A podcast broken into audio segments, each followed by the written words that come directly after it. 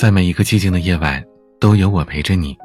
我是彼岸，喜欢节目请点击专辑上方的订阅，每晚更新，你都可以第一时间听到。因为大家都会犯错，所以铅笔的另一头安装了橡皮。谁能想到这句充满了哲理的话，竟然出自动画片《海绵宝宝》。时至今日，海绵宝宝已经三十三岁了。而那些看着他长大的孩子们，很多也都有了自己的孩子。听友三零五点点说，暑假在家陪孩子看，自己比孩子看的还认真。音乐一响起来，就会被带入到比基尼海滩里，跟海绵宝宝一起笑，一起哭，一起经历大大小小的冒险和欢乐。小时候的天真在于，不明白章鱼哥为什么脾气那么差。长大之后的心酸变成了，为什么海绵宝宝总是那么快乐呢？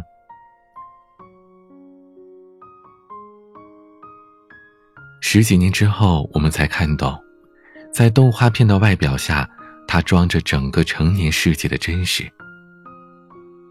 大家都爱海绵宝宝，却永远也没有办法成为他那样的人。有一次，蟹堡王餐厅选拔经理。海绵宝宝和章鱼哥都是候选人，然而有着三百次优秀员工荣誉的海绵宝宝竟然落选了。他只是伤心了一小会儿，便又开始兴高采烈的开始做汉堡，仿佛刚才的挫折没有发生过一样。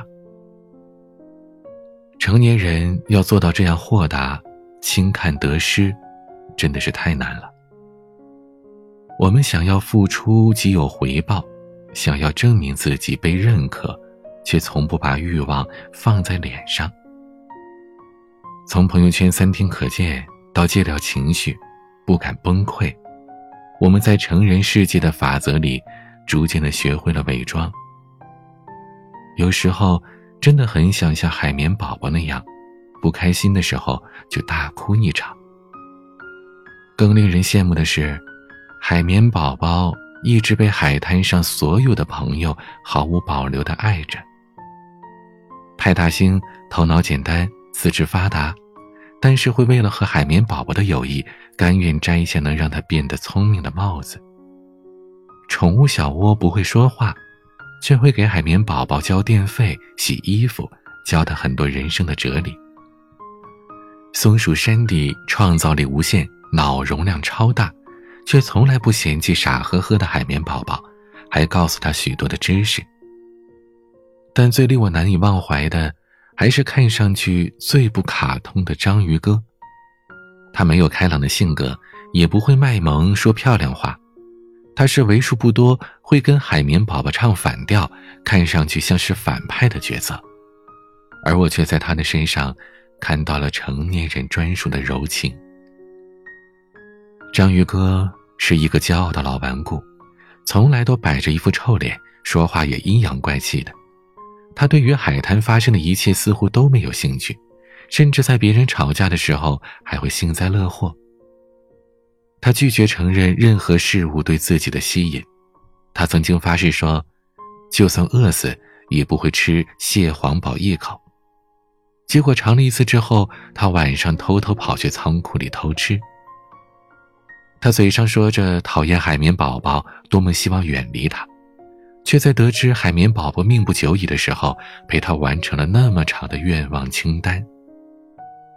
他外冷内热的性格，像极了长大之后的我们。嘴上无比挑剔，内心极度温柔。越是对亲近的人，就越是爱得深沉而隐忍。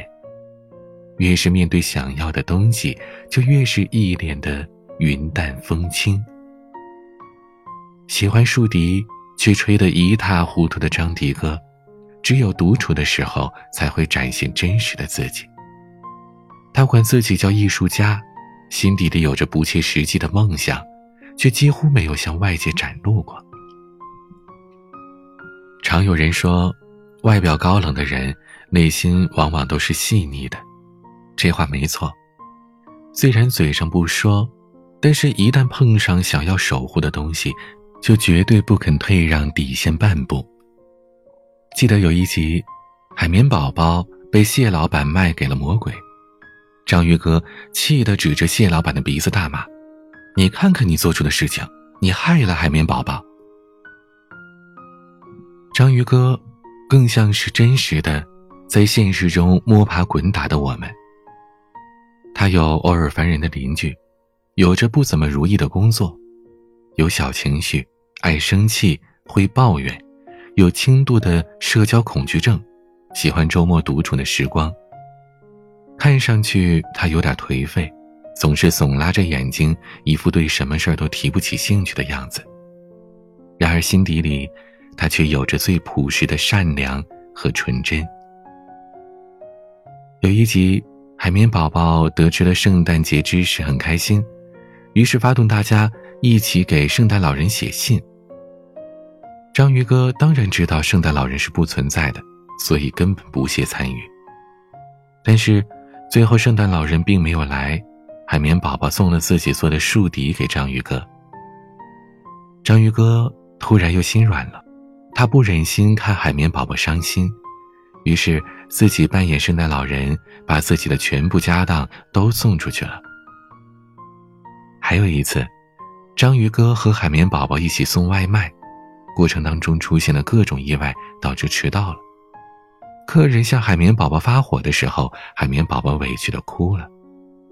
章鱼哥见状，毫不客气的把披萨拍到了那个人的脸上。章鱼哥，就是每个人生命里最重要的朋友。或许他不会经常陪着你，不会开口夸你，甚至还总是嫌弃你。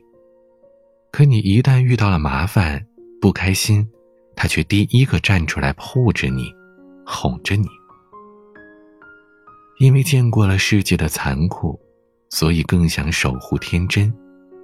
章鱼哥就是这样的人。可以说，章鱼哥是每个想成为海绵宝宝的成年人最后的归宿。很多人刚看海绵宝宝的时候，对章鱼哥的误解是很深的。或许连作者自己也是如此吧，为他创造了这么一个不太讨喜的形象，让他摆着一副不开心的样子，跟童话世界格格不入。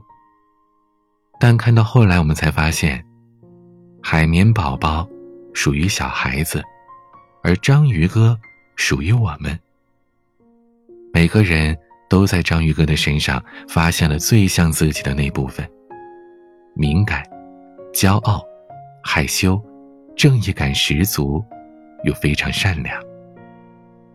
所以，我们才会喜欢这部孩子气满满的动漫。所以才会喜欢海绵宝宝每天早晨都会对章鱼哥说：“章鱼哥，我们去抓水母吧。”因为我们都期待着能有这么一个人，看穿自己的别扭，不计前嫌的牵自己的手。宫崎骏说过一句很扎心的话：“我是个悲观主义者，但人生值得一活。你不必刻意去扮演开朗，总有人能看穿你的逞强。你深夜秒删的朋友圈。”频繁更换的头像，欲言又止的表情，总有一个人能轻松看破。如果可以，记得给他一个拥抱。别忘了他的双臂，也一定能温暖你。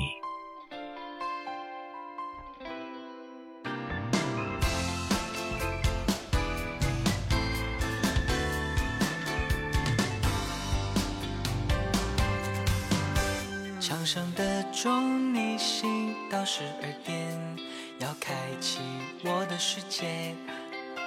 躲在冰箱沉睡一天的鱼，它欢呼雀跃，按时出现。那个板凳坐在我的身边，还吃完我的泡面。我们小睡大睡，聊到明天，又看了